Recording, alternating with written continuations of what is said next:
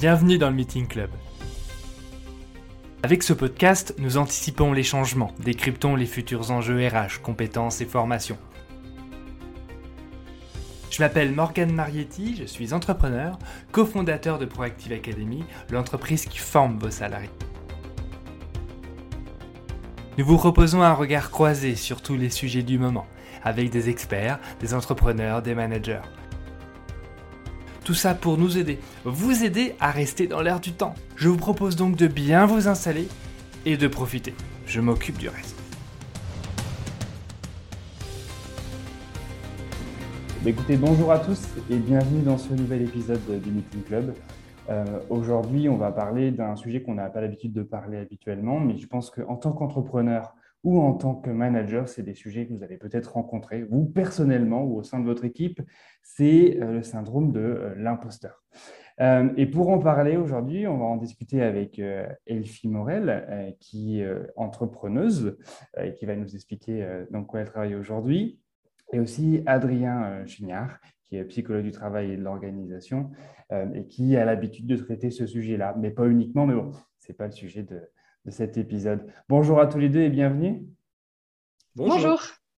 Euh, et bien, on va commencer euh, par, par, les dames. Elfie, est-ce que tu peux un peu te, te présenter?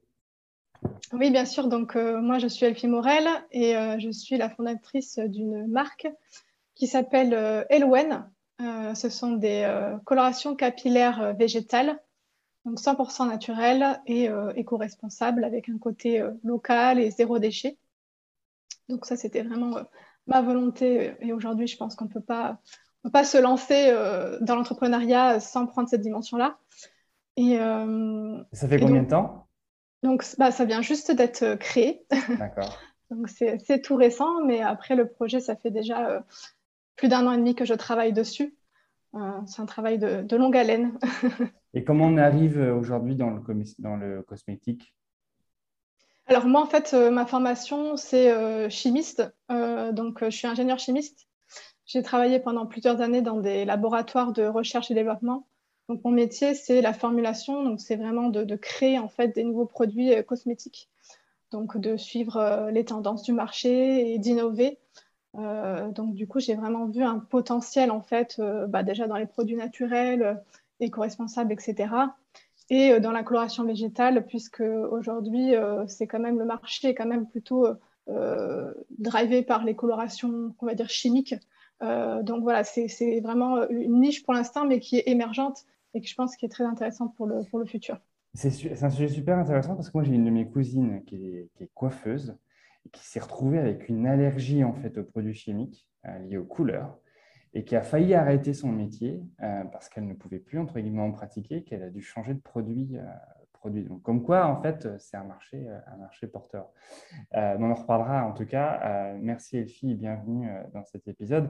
Adrien, psychologue du travail, c'est un autre, une, autre dimension de, de, en termes de métier. je te laisse te présenter. Oui, alors je suis un petit peu moins moi spécialiste des colorations végétales, je dois le reconnaître. Euh, moi, je suis un garçon monocompétent, je ne sais faire que de la prévention des risques psychosociaux en situation de travail. Ça fait maintenant 16 ans que je fais ça, j'ai trois activités. Euh, je dirige un cabinet de conseil centré sur les problématiques de, travail complexes. J'enseigne dans trois universités sur les liens entre santé, changement, organisation du travail et j'écris des livres sur les méthodologies euh, d'intervention en situation de crise humaine au travail. D'accord, super. Donc, en fait, vous avez bien compris, l'objectif, c'était d'avoir un regard croisé euh, entre vous deux euh, sur le sujet en fait du syndrome de l'imposteur. Euh, donc, l'objectif, c'était de, pouvoir partager l'expérience d'un côté plutôt clinique et de l'autre plutôt personnel et professionnel. alors, attention, hein, pas besoin de stigmatiser. On, dit que 7, individus sur 10 hein, ont connu le problème de la syndrome de l'imposteur. Donc, en fait, je pense que je l'ai déjà vécu et que tout le monde l'a vécu. Donc, en fait, ce n'est pas entre guillemets anodin. Euh, ben, on va commencer par une simple question. Adrien, le syndrome de l'imposteur, c'est quoi? Bah, en fait, ce que tu dis, c'est juste. C'est-à-dire que 70% de la population l'a vécu ou le vivra un jour. Donc, c'est quelque chose d'extrêmement répandu. Et c'est quelque chose qui nous arrivera quasiment tous au cours de notre vie. Hein, on a souvent un regard sur euh, les troubles comme ça qui peuvent faire peur. C'est comme ce qu'on appelle des attaques de panique. La plupart des gens connaîtront une attaque de panique une fois dans leur vie. C'est désagréable, mais c'est pas grave. Et le syndrome de l'imposteur, c'est la même chose. C'est désagréable, mais il n'y a pas de gravité pour la, pour la santé mentale ni pour la santé physique du tout. C'est toujours une triade, le syndrome de l'imposteur. C'est à la fois euh, le sentiment de tromper son monde, hein, l'impression qu'effectivement, euh, euh, je me fais passer pour ce que je ne suis pas, ou on me prend pour plus compétent que je ne le suis réellement. C'est aussi, on va dire, réaliser ce que nous, nous appelons des mauvaises attributions causales. Pour parler simplement, c'est l'idée selon laquelle quand je réussis, c'est la faute, on va dire, enfin c'est plutôt euh, euh, pour des raisons périphériques, c'est je réussis parce que j'ai de la chance. En revanche, quand je rate, c'est de ma faute parce que j'ai pas été suffisamment bon.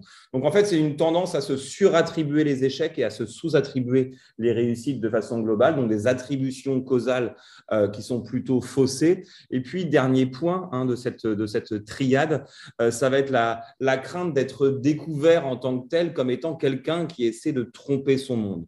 Pour faire simple, le syndrome de l'imposteur, c'est celui qui se pense moins compétent que ne le perçoivent les autres euh, et qui culpabilise par rapport à tout ça. D'accord. Euh, bon, ça c'est une bonne définition.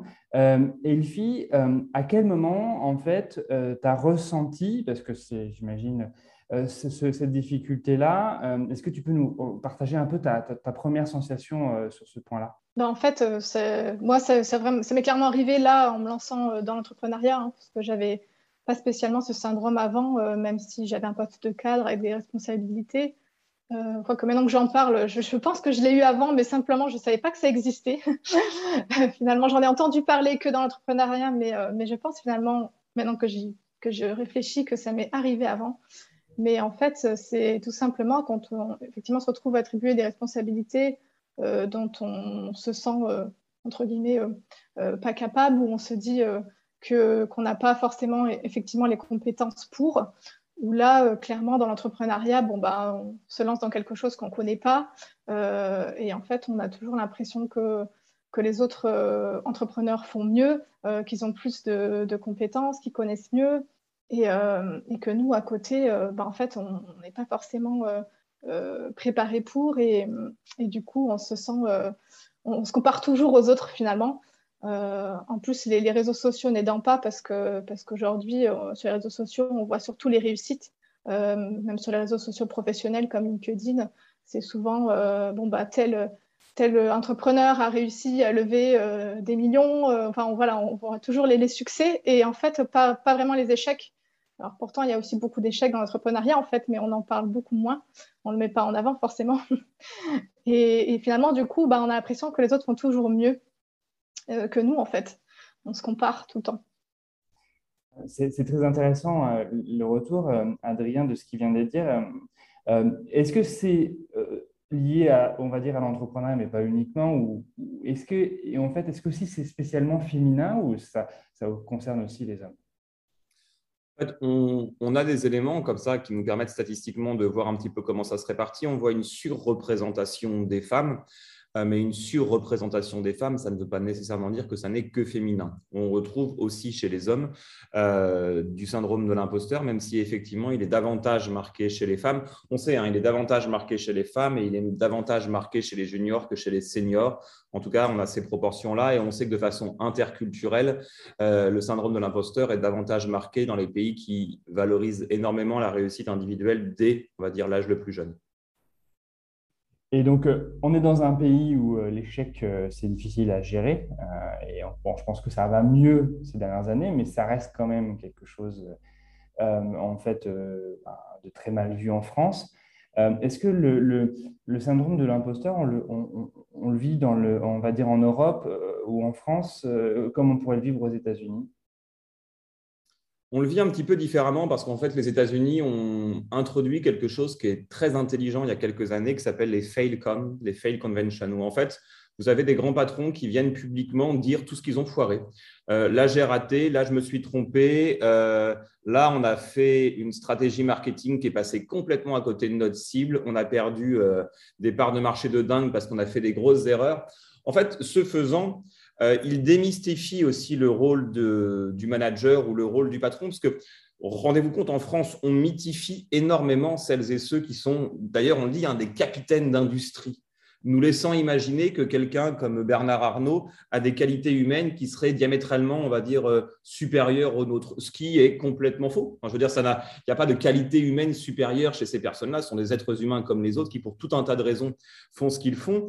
Euh, mais cette mythification du patron, du manager, du chef d'entreprise, eh bien, elle va générer ce que disait il y a quelques instants. C'est-à-dire que toi, quand tu arrives à ce moment-là, tu te dis, mais je ne peux pas être aussi grand que cela. Je n'ai pas les qualités humaines supérieures pour être un grand ou une grande capitaine d'industrie. Moi-même, quand j'ai créé Sens et Cohérence, je me disais, mais les gens vont se rendre compte qu'en fait, je suis juste un petit psy euh, de 30 ans à l'époque, ça fait 10 ans, euh, qui fait ce, qui fait ce métier-là. Cette mythification des capitaines d'industrie ou des grands patrons génère chez les autres un sentiment de comparaison sociale qui est systématiquement défavorable. Aux États-Unis, le fait d'avoir fait des fail conventions, ça met en lumière que qui que l'on soit, on va faire des erreurs, on va commettre des impairs, il y aura des quiproquos, il y aura des erreurs stratégiques parce que l'erreur, parce que l'échec, en fait, elle est encapsulée dans le fait d'entreprendre. Toute nouveauté encapsule la nécessité de son échec ou la très forte probabilité de son échec. Ce qui veut dire qu'à chaque fois qu'on entreprend et qu'on prend des décisions, eh bien, il y a une proportion non négligeable de fois où on se trompe. Mais ce n'est pas grave. Au contraire, il vaut mieux avoir cette lucidité de se dire bah, je me trompe parce que j'entreprends. C'est comme si vous me disiez, par exemple, je veux me lancer dans une histoire d'amour sans jamais avoir de conflit. J'aurais envie de vous dire ne tombez jamais amoureux parce que ça mmh. n'est pas possible. Eh bien, si vous voulez, on va dire, vous lancer dans une aventure entrepreneuriale, sachez que vous allez échouer de temps en temps, comme tout le monde, et que c'est nécessaire à la capitalisation d'un savoir supérieur et spécifique par rapport à votre marché.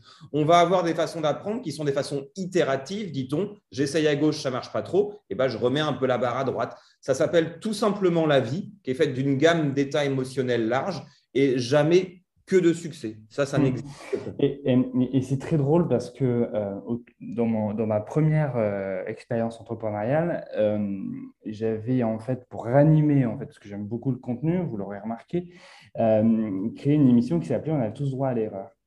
Et l'objectif, c'était d'inviter des personnalités, actrices, hommes politiques ou femmes politiques et patrons d'industrie, pour, euh, pour parler en fait de leur plus grosse erreur en tant qu'entrepreneur. Et j'ai eu énormément de mal à la produire et à la lancer.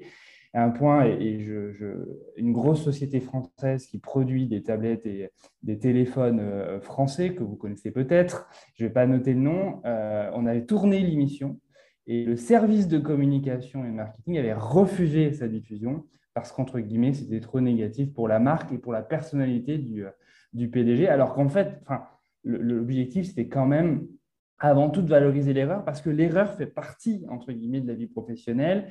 Et, je faisais ça autour de l'Association des apprentis de France, hein, que j'avais que j'ai fondée il y a maintenant 12 ans. Euh, et l'objectif, c'était de montrer aux jeunes et à ceux qui étaient les plus éloignés de l'emploi et qu'on intègre en contrat d'apprentissage qu'en fait, les plus grands aussi se plantent. Euh, donc, c'est assez, c'est très culturel. Euh, Elfie, comment en fait tu, arrives aujourd'hui en fait à, passer les barrières? Après, j'imagine qu'il y a des, outils qu'on peut utiliser, mais toi, tous les jours, comment tu, passes, on va dire, ces, épreuves?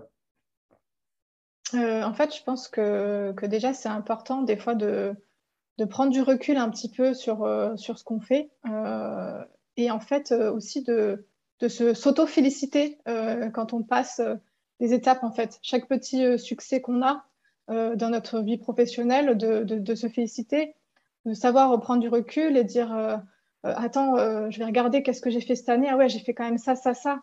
C'est pas rien quoi. et se dire bah en fait je l'ai fait. Voilà, certes on a toujours de l'aide extérieure parce qu'on n'entreprend jamais tout seul, mais mais finalement, bah, c'est quand même nous qui faisons avancer la chose, c'est quand même nous qui faisons avancer le projet. Donc en fait, c'est simplement de se dire, bah, ouais, j'ai réussi à faire ça et, euh, et c'est pas que de la chance en fait. Et donc savoir euh, soi-même euh, se, valoriser et, euh, et, faire pause en fait pour, pour pouvoir voir qu'est-ce qu'on a, qu'est-ce qu'on a accompli. Parce que c'est vrai que quand on est dans la tête dans le guidon, enfin moi souvent j'ai l'impression de pas avancer, j'ai l'impression de pas aller assez vite, que voilà j'aurais dû lancer le projet il y a un moment, que les autres vont plus vite, que les autres font mieux. Et en fait, quand je, je, passe une étape, je me dis ah ouais, mais en fait, cette année, euh, bah, j'ai fait quand même ça, ça, ça. Je me suis formée là-dessus. Il euh, faut dire qu'au départ, ça, j'y connaissais rien. Et aujourd'hui, je sais ça et j'ai fait ça.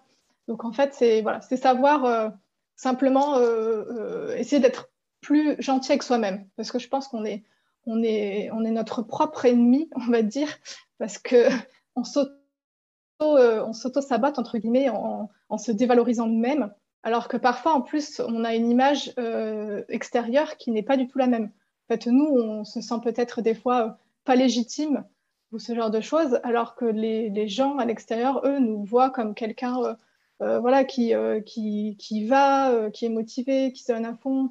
Voilà, des fois, on a une image totalement décalée entre ce que les gens perçoivent de nous et nous, ce qu'on perçoit de nous-mêmes, et on est souvent très sévère avec nous-mêmes. Donc, c'est savoir essayer d'être un peu moins sévère avec soi-même et de, voilà, de se féliciter régulièrement sur ce qu'on fait. Adrien, par rapport à ce que vient de dire Elfie, est-ce que c'est les outils à utiliser? Est-ce qu'on a des astuces quand on est personnellement concerné par syndrome? Bah, Effectivement, euh, alors, il y a des astuces au niveau individuel, puis ensuite des astuces au niveau organisationnel ou collectif euh, en tant que tel, mais euh, quelque chose qui fonctionne plutôt bien, c'est ce que disait Elfie, c'est le fait de, faire les attributions causales un petit peu différentes. C'est de se coucher le soir en essayant de se dire tous les soirs, qu'est-ce que j'ai bien fait dans ma journée? Moi, c'est un truc que je fais depuis dix ans. Tiens, qu'est-ce qui s'est bien passé dans ma journée? J'ai fait un bon rendez-vous avec un client, un bon feedback à mon équipe, j'ai fait une bonne intervention. Enfin, en tout cas, qu'est-ce que j'ai fait de bien dans ma journée? Et essayer de trouver en soi des qualités qui viendraient expliquer ce succès dans la journée. Euh, bah, ce matin, j'ai fait une bonne interview avec euh, Elfie et Morgane. Euh, c'est parce que je maîtrise bien mon sujet et parce que c'est quelque chose que j'ai bien bossé. En fait, le fait de se, refaire des attributions causales positives, ça permet de se rendre compte, d'avoir une vision de soi qui est un petit peu moins faussée. Ce qu'il faut avoir à l'esprit, c'est qu'on a tous en fait ce qu'on appelle un langage interne maltraitant. Le langage interne maltraitant en psychologie, c'est cette petite voix qui vous dit t'es pas assez rapide, t'es trop gros, t'es trop petit, t'es pas assez intelligent, les autres sont meilleurs que toi. En fait, ce, petit langage interne maltraitant, il a une fonction, il nous sert à éviter, on va dire, d'être exclu du groupe, tout simplement parce que l'inclusion en groupe, c'est un des déterminants de notre survie. Donc, pour la survie de l'espèce, on a besoin d'être intégré à un groupe, on flippe d'en être exclu, et donc on a notre petite voix interne qui nous dit euh, t'es pas comme ci, t'es pas comme ça, pour nous forcer à faire un peu plus et pour être toujours intégré au groupe. Donc, pour faire en sorte de faire ce qu'on appelle nous de la diffusion cognitive, c'est-à-dire de comprendre que ce langage interne maltraitant, ça n'est que notre cerveau qui nous raconte une histoire, mais cette histoire, elle n'est pas vraie bah, se refaire un point soi-même le soir avant de se coucher sur ses réussites et les attribuer à des qualités personnelles, c'est quelque chose qui va être important. On peut aussi euh, demander du feedback euh, à nos clients, à nos pairs, euh, PAIRS, à notre équipe, tout simplement parce que même si au départ c'est un peu difficile quand on est entrepreneur de croire que ce qu'on nous dit est vrai, hein, parce que celui qui, a le syndrome de l'imposteur va imaginer qu'on lui dit ça par gentillesse ou, ou un peu en disant bah, c'est de la condescendance, mais au bout d'un moment ça rentre. Il faut avoir à l'esprit que nous sommes des êtres sociaux et qu'on façonne notre image de nous-mêmes en fonction des feedbacks qu'on reçoit du monde. Donc, si on a une culture du feedback et qu'on en demande régulièrement, ça nous permet de nous réétalonner euh, sur notre façon d'être et de prendre tout doucement confiance en nous. Et puis, n'oublions pas que la confiance en soi, c'est toujours la conséquence d'une somme d'expériences préalables réussies. Et plus on va, on va dire, expérimenter des, choses nouvelles, hein, ce qu'on appelle le modèle Broden and Built en psychologie, en gros, plus on essaye des choses nouvelles, plus on force son esprit à s'y habituer et plus on développe ce qu'on va appeler un répertoire de réponses comportementales plus large. En gros, plus tu testes des choses nouvelles dans ta vie, plus tu apprends à te sortir des situations complexes, meilleure est ta confiance en toi, plus ton syndrome de l'imposteur baisse. Donc, euh, c'est le philosophe Alain qui disait le secret de l'action, c'est de s'y mettre. Bah, allez-y. D'accord. Euh, est-ce que l'autre peut avoir un impact, euh, par exemple, déjà si on est atteint de ce syndrome de l'imposteur, d'avoir une remarque un peu négative sur un projet, c'est ce que disait Elfie tout à l'heure, combien, en tant qu'entrepreneur, mais même en tant que manager, quand on entend bah, ça ne marchera pas, c'est pas une bonne idée, euh, ou euh, tu es trop susceptible, ou euh, tu n'es pas assez organisé, on a souvent des gens qui ont cette, ces, petits commentaires un peu négatifs, je ne sais pas si Elfie, tu l'as vécu, qui, qui, peut aussi alimenter ce syndrome. oui, oui, c'est sûr ça, arrive. Il y a toujours des personnes qui, qui, vont avoir cette petite phrase ou qui ne croient pas forcément, ben, dans mon cas, mon projet, par exemple. Hein. Donc, euh, donc après, en fait, c'est réussir aussi à se détacher de ça, en fait.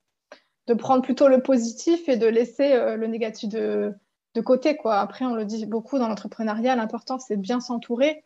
Euh, donc, moi, en fait, je m'entoure de personnes qui croient en moi et en mon projet et qui, vont me porter, en fait, qui vont m'apporter du positif, qui vont me booster. si jamais il y a une personne qui me dit quelque chose qui, me, freine, eh ben, tout simplement, je vais, m'éloigner de cette personne, en fait, parce qu'elle ne va pas m'apporter euh, du bien, elle ne va pas m'aider à avancer, au contraire. Donc, en fait, euh, on est obligé de, faire des choix et de, de voilà, plus ou moins s'éloigner de, personnes si jamais elles ne nous boostent pas. Enfin, moi, en tout cas, c'est comme ça que je, que je préfère faire parce que parce qu'effectivement, si on entend que du négatif, au bout d'un moment, ça, ça nous impacte et ça nous empêche d'avancer simplement. Oui, puisqu'on peut avoir à l'esprit, c'est que, euh, en fait, quand on a quelqu'un qui nous fait une critique, alors la critique est audible, hein, euh, c'est important d'entendre la critique, mais c'est surtout important de la, de la préciser ou de la factualiser, parce que bien souvent, quand on se lance dans l'entrepreneuriat, ce qu'on entend, ce qu'on va appeler des critiques vagues et des critiques qui ne sont pas euh, explicitement ancrées sur un comportement spécifique, une situation spécifique ou une attitude spécifique. Quelqu'un qui vous dit Je te trouve un peu dilettante, c'est une critique vague à quel moment, dans quelle situation, qu'est-ce qui t'amène à dire ça? Puisque effectivement, il est possible qu'on commette des impairs, qu'on soit parfois un petit peu indélicat dans notre communication.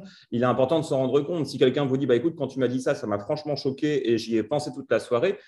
Qu'est-ce que je t'ai dit à quel moment? Et si c'est vrai, c'est-à-dire on peut, enfin je veux dire, on n'est pas parfait. Il nous arrive parfois de dire des choses un peu rapidement ou euh, d'être euh, indélicat sans le vouloir. Bah, dans ces cas-là, effectivement, la personne précise sa critique on la trouve légitime, on formule des excuses et on passe à autre chose. Ça, c'est important de faire spécifier, on va dire, la nature des critiques qui nous sont portées, parce que, comme le disait Elfie, quand on se lance au départ euh, dans l'entrepreneuriat, il n'est pas rare d'avoir euh, des amis ou de la famille même qui vous disent, mais t'es sûr, euh, moi je suis pas sûr que tu es taillé pour ça, tu vas quitter ta sécurité de l'emploi, enfin c'est comme un projet risqué.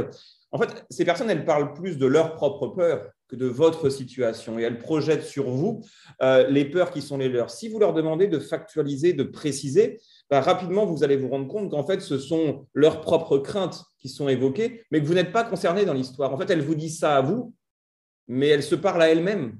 Et donc, le fait de savoir qu'en fait, la critique, elle ne vous concerne pas, en fait, c'est simplement l'expression des appréhensions d'autrui, ça vous permet de dire, bah, je comprends que toi, ça te ferait peur l'entrepreneuriat, mais moi, ça ne me fait pas peur. En tout cas, si ça me fait peur, j'ai décidé de surmonter mes peurs, j'ai décidé d'y aller. Et donc, à partir de maintenant, s'il te plaît, j'ai besoin que tu m'aides plutôt que tu me freines en me parlant de, tes propres appréhensions. Soit l'autre est en capacité à l'entendre et c'est heureux, soit l'autre n'est pas en capacité à, l'entendre et euh, rumine un petit peu ses propres histoires à haute voix. Et effectivement, comme le disait Elfie, tout cas au moment où on se lance, c'est des personnes dont il faut mieux temporairement, il ne s'agit pas d'arrêter de parler avec les, gens, mais temporairement s'en détacher un petit peu, euh, parce que si ça vient alimenter votre réservoir d'anxiété, ce n'est pas nécessairement ce dont vous avez besoin quand vous créez une boîte, puisqu'il il est suffisamment déjà, en général, bien alimenté par nos propres craintes. Est-ce que le syndrome de l'imposteur peut créer aussi une envie un petit peu de revancharde dans le futur? C'est-à-dire, euh, on m'a empêché de faire des choses, on m'a créé des, aspects négatifs,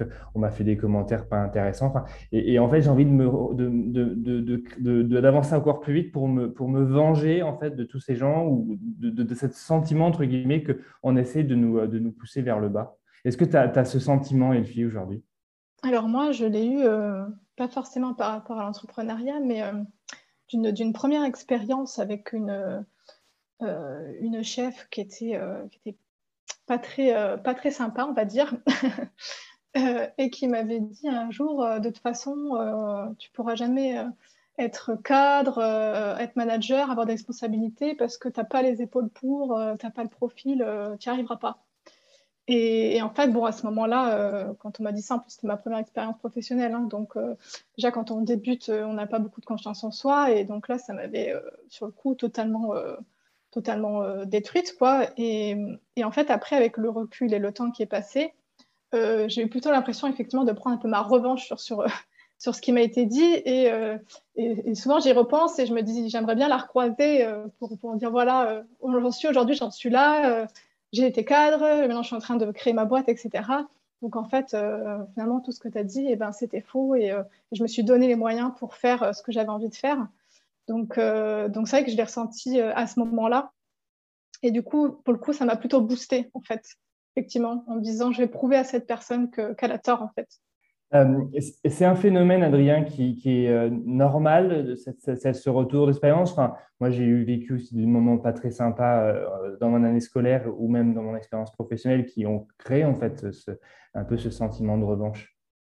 Alors, c'est deux choses qui sont différentes. C'est-à-dire que la volonté, on va dire, de, de se décoller d'une image qu'on nous a collée, ce n'est pas nécessairement quelque chose qui a à voir avec le syndrome de l'imposteur. Et pour autant, c'est intéressant quand même. Moi, je me souviens aussi, si on fait du partage d'expérience, de mon tout premier patron qui me disait Tu es beaucoup trop humain pour être un bon numéro un. Euh, et bah, du coup, moi, j'ai créé ma boîte il y a 10 ans. Euh, j'ai un turnover de 0% quand lui en a un de 80%. Donc, je me dis peut-être que l'humanité managériale, finalement, c'est ce qui fidélise les gens. Euh, ce n'est pas nécessairement quelque chose qui est en lien avec le syndrome de l'imposteur directement. Simplement, c'est quelque chose qui est en lien avec le fait qu'on nous donne des feedbacks qui sont des feedbacks, là encore, qui en dit plus de la personne qui les émet que de vous. Ça en dit plus de l'émetteur que du récepteur, comme s'il y avait euh, une uniformité des profils de créateurs d'entreprise. Il y a plein de profils de créateurs d'entreprise. On peut être une Elfie, on peut être un Adrien, on peut être un Morgan. Il y, a, il y a une gamme, on va dire, de méthodes managériales, de secteurs d'activité, de segments de marché qui est très large. Il y a différentes façons de fonctionner et on a effectivement les uns et les autres une satisfaction personnelle d'avoir pu se départir des feedbacks négatifs qu'on nous a donnés. On connaît tous celles et ceux qui étaient perçus comme étant des mauvais élèves quand ils étaient au collège, à qui on a dit mais tu réussiras jamais, tu finiras par aller en CAP et qui aujourd'hui ont des grandes entreprises de couverture, qui sont des, euh, des, des, des, employeurs heureux, des managers super. Enfin, je crois qu'on a tous connu hein, à cette époque-là où, en tout cas, moi j'ai 40 ans, au moment où, euh, où les métiers manuels étaient très décriés et qui aujourd'hui sont des métiers sur lesquels il y a des vraies pénuries, des personnes qui ont des talents fous. Et, et moi, je sais que celles et ceux que je côtoie aujourd'hui euh, dans les chefs d'entreprise me disent, on m'a dit toute ma vie que j'étais un nul et aujourd'hui, je suis content d'avoir réussi ce que j'ai fait. Et du coup, je sais d'où je viens et je valorise le travail de mes salariés parce que moi, on m'a dit toute ma vie que c'était un travail pour les nuls et je vois combien aujourd'hui nous sommes nécessaires. Et c'est effectivement une façon de, se rappeler d'où l'on vient et c'est une façon, on va dire, de montrer une forme d'humilité par rapport à qui nous sommes et de valoriser le travail des autres. Et si effectivement les messages désagréables qu'on a reçus nous servent à nous sentir un peu mieux aujourd'hui et à respecter, considérer et reconnaître la dureté de certains métiers, eh ben, c'est heureux pour celles et ceux qui sont désormais reconnus. Euh, super. Alors, on est sur des profils, on est sur des profils entrepreneuses, entrepreneurs, qui ont peut-être une, niaque aussi qui n'est pas entre guillemets niée à tout le monde. Quand on est manager euh, et que euh, en fait on peut, on, gère une équipe, comment on repère entre guillemets qu'un salarié a entre guillemets ce syndrome de l'imposteur? Comment on va l'identifier? En fait, c'est assez facile à identifier puisque là encore, c'est des personnes qui vont avoir des mauvaises attributions c'est quelqu'un qui, quand on le félicite, va toujours vous dire non, qui est assez mal à l'aise en fait avec le feedback positif. Quand vous lui dites bah, bravo, c'était une belle présentation en Codir, tu as fait un super projet chez le client, et qui vous dit ouais, non, mais là, franchement, j'ai eu vachement de chance. Le client était sympa, il faisait beau, la pièce était belle, il y avait une vraie, un vrai besoin du client, les équipes avant-vente ont fait du bon boulot. Et en fait, c'est quelqu'un qui, à chaque fois que vous lui faites un feedback positif, va distribuer les bons points aux autres sans s'en attribuer jamais lui-même euh, la, la possibilité. Alors, c'est pas à confondre avec de la fausse modestie. Il y a des gens qui sont experts de cette fausse modestie qui en fait ne sert qu'à les mettre en lumière derrière. Là, l'imposteur, c'est celui qui vraiment, c'est quelqu'un qui va avoir un niveau de tension qui est fort parce qu'il a sentiment d'inauthenticité vis-à-vis des autres. Quelqu'un qui sont souvent assez stressé parce qu'il a peur d'être découvert systématiquement et qui va avoir du mal à accepter qu'on lui fasse des critiques euh, positives et qui envers lui-même va être très dur en disant mais ça j'ai pas bien réussi, j'aurais pu faire mieux, j'aurais pu faire, différemment. Celui qui voit beaucoup le verre à moitié vide plutôt qu'à moitié plein, ce sont de bons indicateurs, on va dire, de la perception qu'on va avoir de lui. C'est la raison pour laquelle en entretien annuel d'évaluation, maintenant on fait ça tous les ans dans les entreprises, c'est quelque chose qu'on peut, enfin, qu'on peut évaluer avec la personne. Comment tu te sens dans ton poste? Est-ce que tu as l'impression d'être à la hauteur de ce qu'on attend de toi et autres? Pour voir où se situe la personne par rapport aux attentes qu'on a d'elle-même. D'accord. Et, donc, euh, parce que le rôle du manager, c'est de faire en sorte que tout le monde soit bien dans les équipes, dans, l'équipe et, à sa place. Quand on a repéré en fait ce, syndrome de l'imposteur, euh, avant j'ai une petite question avant de venir là-dessus. Est-ce qu'il y a des tests officiels? Est-ce qu'il y a des choses pour euh, entre guillemets pour, pour tester la personne ou se faire tester soi-même?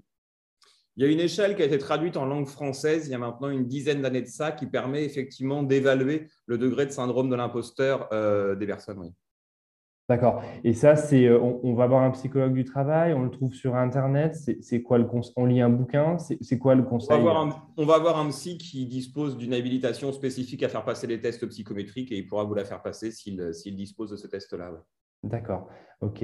Euh, et donc, aujourd'hui, en tant que manager, quelles sont les, euh, bah, techniques managériales qu'on met en place pour faire en sorte que notre salarié sorte un peu de ce syndrome? Qu'est-ce qu'on doit mettre en place Est-ce qu'on doit lui dire, bah, en fait, j'ai l'impression que tu as le syndrome de l'imposteur, c'est un peu direct quand même Ou est-ce qu'il y a des choses plus subtiles enfin, euh, souvent, Les managers sont souvent, en fait, le, peuvent le ressentir, mais restent quand même assez froids sur, le sujet ou peuvent passer à côté vis-à-vis des autres personnes de l'équipe. Comment on aide la personne qui, aujourd'hui en fait bah, est bloquée sur ce point? Bah, globalement, ce qu'on peut avoir à l'esprit, c'est que dans le management, il y a quelque chose qui reste assez essentiel, c'est de créer ce que nous, on va appeler un climat de sécurité psychologique. Un climat de sécurité psychologique dans une équipe, c'est la possibilité laissée aux personnes de dire leur vulnérabilité sans que le manager s'en serve pour générer de la culpabilité ou affirmer sa propre supériorité. C'est la possibilité laissée dans une équipe, c'est un petit peu ce que disait Elfie au départ, de ne pas valoriser uniquement les meilleurs et les succès. C'est la possibilité laissée en réunion d'équipe, mais de façon formelle, qu'on se le dise. Euh, Qu'est-ce qui est difficile? Est-ce que vous avez des besoins? Est-ce que vous avez des difficultés? Est-ce qu'il y a des sujets qui sont sensibles? C'est la possibilité qu'on laisse à nos collaborateurs de dire ben, je ne suis pas d'accord, je flippe, j'ai peur, j'ai honte, je suis coupable, je ne me sens pas bien. En fait, c'est l'expression de ces émotions pénibles qui est extrêmement importante. On ne peut pas permettre l'expression que des choses positives. Sinon, ça n'est pas permettre l'expression. Expression, c'est faire sortir la pression. Euh, on ne peut pas valoriser uniquement ce qui fonctionne bien, sinon ça culpabilise celles et ceux qui se sentent mal. Et c'est la double peine. Non seulement je me sens mal, mais en plus je me sens coupable de me sentir mal.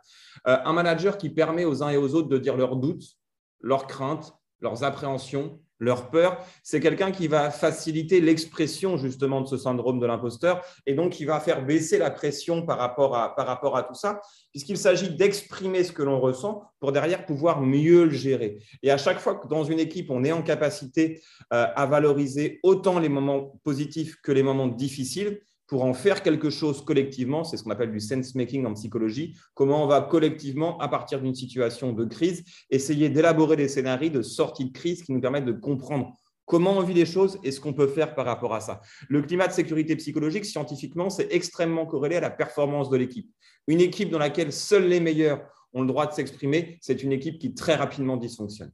Et ça, c'est super intéressant parce que Elfie, euh, alors, euh, je ne sais pas si elle travaille toute seule aujourd'hui ou si elle commence à avoir ses premiers stagiaires, apprentis, salariés. En tout cas, ça va arriver. Je lui souhaite plein de salariés. Mais quand on est tout seul entrepreneur, euh, on n'a pas, entre guillemets, l'autre pour pouvoir, entre guillemets, bah, euh, exprimer, en tout cas ressortir toute la pression euh, de, de, nos difficultés. Euh, à qui, à qui, Elfie, à qui tu parles pour, pour pouvoir, entre guillemets, travailler là-dessus? Et après, Adrien, je, vous te laisserai réagir. Alors moi, tout simplement, je parle un maximum à d'autres entrepreneurs. Parce qu'en fait, bah, ils vivent la même chose que moi. Donc en fait, on a généralement les mêmes difficultés, les mêmes craintes, euh, les mêmes problèmes. Donc en fait, de partager là-dessus, euh, ça, ça, soulage beaucoup. Euh, ça enlève la pression parce que ben, on se rend compte que ben, eux aussi finalement vivent la même chose et parfois ben, ou alors ils ont vécu des choses avant nous qu'ils ont réussi à surmonter de telle ou telle manière, donc ils peuvent donner des conseils. Et en fait, j'ai vraiment découvert ça avec l'entrepreneuriat que je trouve qu'il n'y avait pas justement dans le salariat. Alors après, vous, vous me direz si vous êtes d'accord ou pas. Mais je trouve qu'entre entrepreneurs, on est très. Euh, il y a beaucoup d'entraide en fait. Je me suis aperçue de ça euh, parce qu'on peut, on peut être sur des différents secteurs, euh, avoir des projets totalement différents, mais se soutenir ou même être. moi, j'ai même des fois des entrepreneurs où on est dans le même, même secteur, on pourrait même presque être concurrents. Mais en fait, on va quand même se donner des, conseils, des choses, des astuces. On va travailler ensemble parce qu'on se dit, ben, on peut s'entraider finalement en fait. On ne se voit pas comme des concurrents. On se dit, euh, voilà, le, marché est assez grand, la part du gâteau est assez grande, euh, et, c'est mieux de s'entraider finalement, surtout quand on, débute euh, comme moi, quand on se lance dans l'entrepreneuriat, et ben, on a besoin d'un maximum d'aide possible en fait.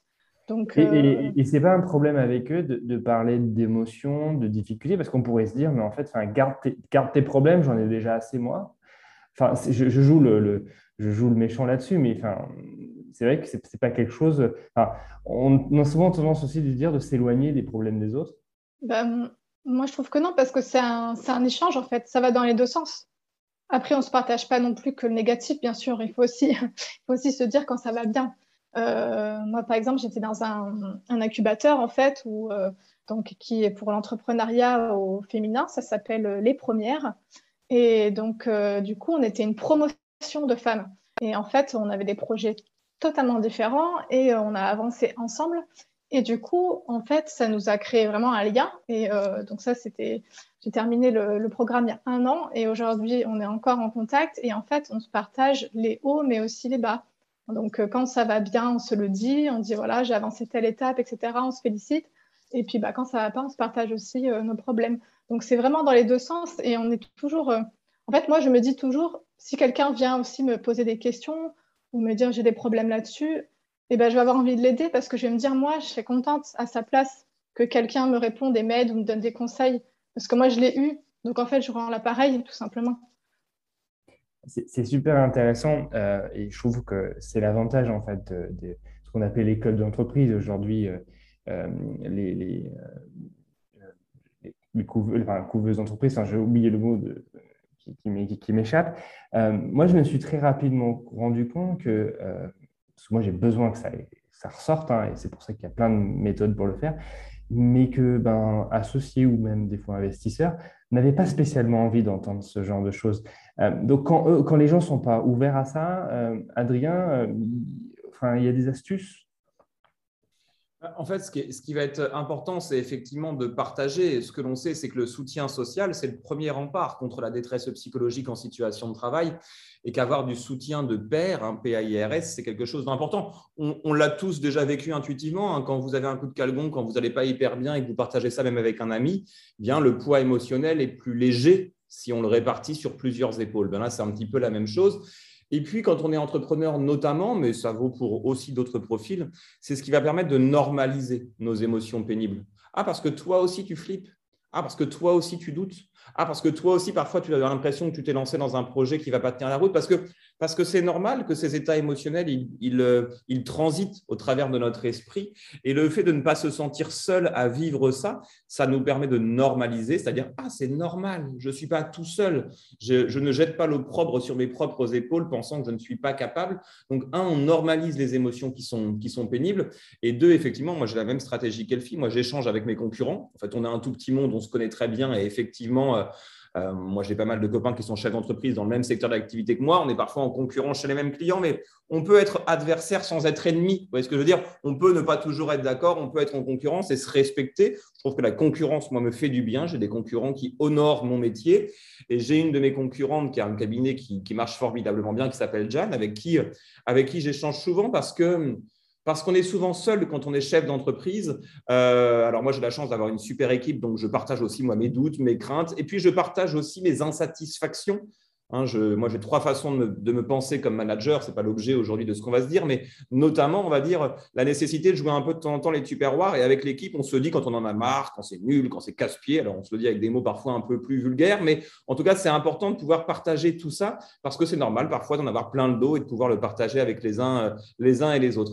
Et puis, euh, L'idée, c'est de se dire que parfois, effectivement, certaines personnes ne sont pas ouvertes à ça, mais ce n'est pas tant une caractéristique personnelle qu'une caractéristique, on va dire, conjoncturelle, parce qu'il y a tous des moments dans la vie où on se dit, ah non, moi, le réservoir est plein, là, j'ai pas envie, je ne peux plus rien accepter. Mais dans quelques semaines, quand tu seras à un autre moment de ta vie, là, tu seras beaucoup plus enclin à écouter.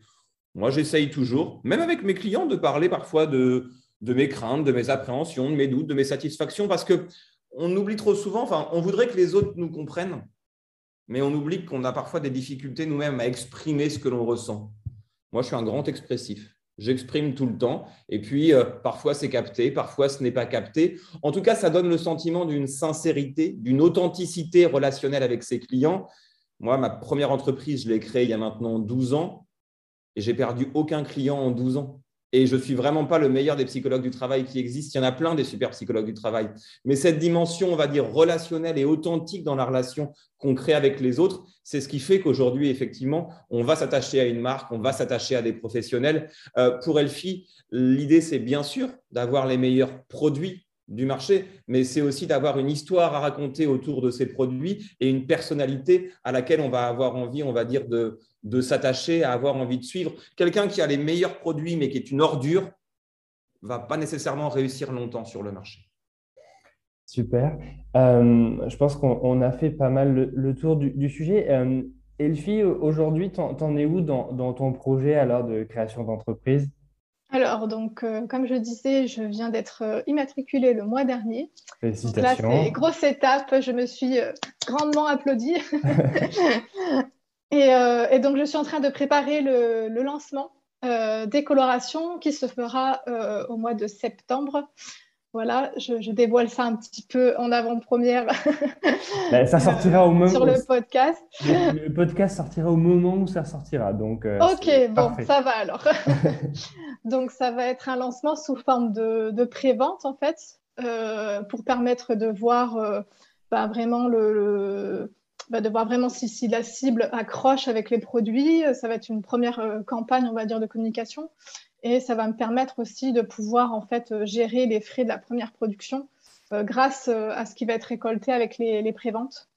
Donc ça va être sur une, une plateforme de crowdfunding qui s'appelle Ulule. Je ne sais pas si vous connaissez. voilà. Donc, donc voilà, très bientôt, je suis très très excitée sur, euh, sur ce lancement, stressée aussi forcément de voir ce que ça, ce que ça va donner. Mais, euh, mais voilà, ça va être une, une grosse étape.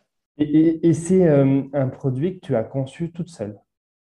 Oui, oui, oui. En fait, j'ai vraiment fait le travail de, de recherche donc des, des, plantes, puisque ce sont, ce sont faits à base de plantes qui sont, qui sont séchées et broyées. Donc, il y avait toute une partie de, sourcing, puisque j'ai cherché des plantes euh, qui vont être le plus euh, local possible. Alors, tout ne peut pas être euh, français, mais ça va être des plantes cultivées en Europe majoritairement. quelques-unes qui, viennent d'ailleurs parce qu'on n'a pas le, choix, parce qu'on n'a pas le, climat pour faire pousser en Europe. mais voilà, j'ai vraiment eu cette démarche-là de chercher aussi donc, des packaging qui soient biodégradables, compostables, euh, donc, euh, donc c'était vraiment un gros travail. Euh, réaliser donc les formules, ensuite les tester donc sur des prototypes sur des sur des personnes. J'ai travaillé avec des coiffeurs puisque la gamme s'adresse aux, particuliers mais aussi aux professionnels. Donc donc voilà pourquoi ça a mis un an et demi parce qu'il y avait beaucoup de beaucoup de recherches à faire effectivement plus bah, le développement de la marque, hein, le, branding, la communication, le marketing. Euh, donc tout ce qu'il y a tout ce qu'il a à mettre en place autour de la marque et en plus là-dessus donc moi j'étais pas euh, euh, c'est pas mon domaine vu que moi je suis scientifique donc j'ai dû beaucoup apprendre en fait me former me faire aider accompagner par d'autres d'autres freelances d'autres conseillers donc voilà, c'est un travail de longue haleine. et, et, donc là, en fait, pas de levée de fonds, pas de pas d'investisseurs pour l'instant. C'est pas l'objectif, c'est plutôt du crowdfunding. Oui, pour l'instant, donc bah, j'ai mis déjà beaucoup d'argent euh, personnellement. Hein, de toute façon, euh, c'est vrai que bon, aujourd'hui, on dit qu'on peut entreprendre, entreprendre avec euh, zéro. Bon, j'y crois pas trop, à moins que ça soit des prestations de services, peut-être. Mais en tout cas, quand on a un produit, on est obligé d'investir un minimum, notamment bah, pour tout ce qui est recherche, etc. Et ensuite, j'ai fait aussi un, prêt à, la banque et une demande de prêt d'honneur pour compléter mes fonds. Euh, et, donc euh, aujourd'hui, euh, ce sera effectivement le, crowdfunding qui permettront de, compléter les, derniers, mes derniers besoins en financement. Mais l'idée, effectivement, c'est de commencer déjà comme ceci, de voir ce que ça donne, en fait, et d'évoluer petit à petit, et si besoin, faire des levées de fonds plus tard, notamment pour m'industrialiser, puisque pour l'instant, je fais appel à un sous-traitant pour la fabrication. Et j'aimerais bien pouvoir reprendre la main dessus dès que possible et avoir ma propre, euh, mon propre laboratoire avec mes salariés, etc. Donc, euh, je pense qu'à ce moment-là, euh, peut-être il y aura besoin de, lever des fonds, mais ça se fera dans un deuxième temps. Super, super projet. Donc là, si vous écoutez cet épisode et qu'on est au mois de septembre, vous allez sur Elul et vous cherchez euh, Elwen Cosmystique et n'hésitez pas à partager si, si vous en avez marre des, des colorations chimiques. Bravo Elfie et plein de succès pour, pour la suite. Euh, et merci pour, euh, pour ce partage. Euh, Adrien, donc aussi, c'est entrepreneur, mais dans un autre domaine depuis une dizaine d'années. Ton champ d'intervention de toi, tes collègues et toi aujourd'hui? Nous, on travaille sur tout ce qui est prévention du stress et des risques psychosociaux en situation de travail. Donc, le plus simple, les situations de stress ou de conflit, aux pires situations, euh, les, harcèlements, les suicides, les braquages, les viols, les prises d'otages, enfin tout ce que le monde du travail peut faire de plus difficile. On fait aussi hein, euh, pas mal d'accompagnement des managers et, les entreprises pour mettre en place des, stratégies de promotion de la qualité de vie au travail au sein de ces collectifs et de ces organisations pour que la santé soit un des leviers au service de la performance et du business des entreprises. Super. Euh, comment on te contacte? On me contacte sur LinkedIn, c'est le plus simple. Sinon, vous googlez Adrien Chignard. J'ai fait beaucoup de beaucoup d'interviews, beaucoup de livres, beaucoup de choses. Donc, vous trouverez assez facilement mon site et la façon de de me contacter. Moi, je suis un garçon qui gagne à être méconnu, hein, globalement, hein, parce que quand on m'appelle, c'est souvent que c'est compliqué. mais, euh, mais, mais, effectivement, LinkedIn reste quand même la voie d'accès la plus simple, puisque je partage, moi, que du contenu. Je ne fais pas de branding, on va dire, sur mon nom, juste sur euh, ce que j'ai à partager en tant que psy. Donc, vous pourrez trouver euh, pas mal de mes articles et de mes tips sur le sujet, sur ce réseau social. Super.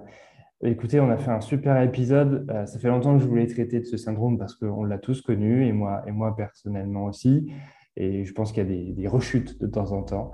Euh, on l'a tous vécu, mais en tout cas, je vous souhaite plein de succès à, tous les deux. Merci d'avoir partagé du temps avec nos auditeurs, euh, que vous pouvez retrouver, en tout cas, l'ensemble des épisodes sur les principales plateformes de podcast. Euh, j'espère vous retrouver tous les, tous les deux dans un autre épisode dans quelques mois pour, pour voir un peu vos avancées, puis pour parler d'autres sujets, parce que euh, le bien-être au travail, il y a plein, plein, plein de sujets à, traiter, Adrien. Donc, euh, l'invitation est, lancée. Elfie, ben, plein de succès pour, pour, pour, le mois de septembre, cette sortie d'été. Et ben, écoutez, chers auditeurs, je vous remercie d'avoir participé et d'avoir écouté à ce, ce nouvel épisode et je vous dis euh, à la prochaine dans le Meeting Club. Merci à tous les deux. Merci. Et puis à très bientôt. À bientôt. À bientôt. Au revoir. C'est super, vous avez suivi l'émission jusqu'au bout. Je vous remercie beaucoup pour votre fidélité. Si vous avez aimé cet épisode, n'hésitez pas à commenter, à liker, à partager à vos amis et surtout à mettre 5 étoiles, 20 étoiles, 30 étoiles sur Apple Podcast. Ce podcast, le Meeting Club, a été produit par Proactive Academy, une entreprise qui vous accompagne dans la formation et la montée en compétences de vos salariés. Je remercie toutes les équipes pour leur aide et pour leur investissement de tous les jours et je vous dis à très bientôt dans le Meeting Club.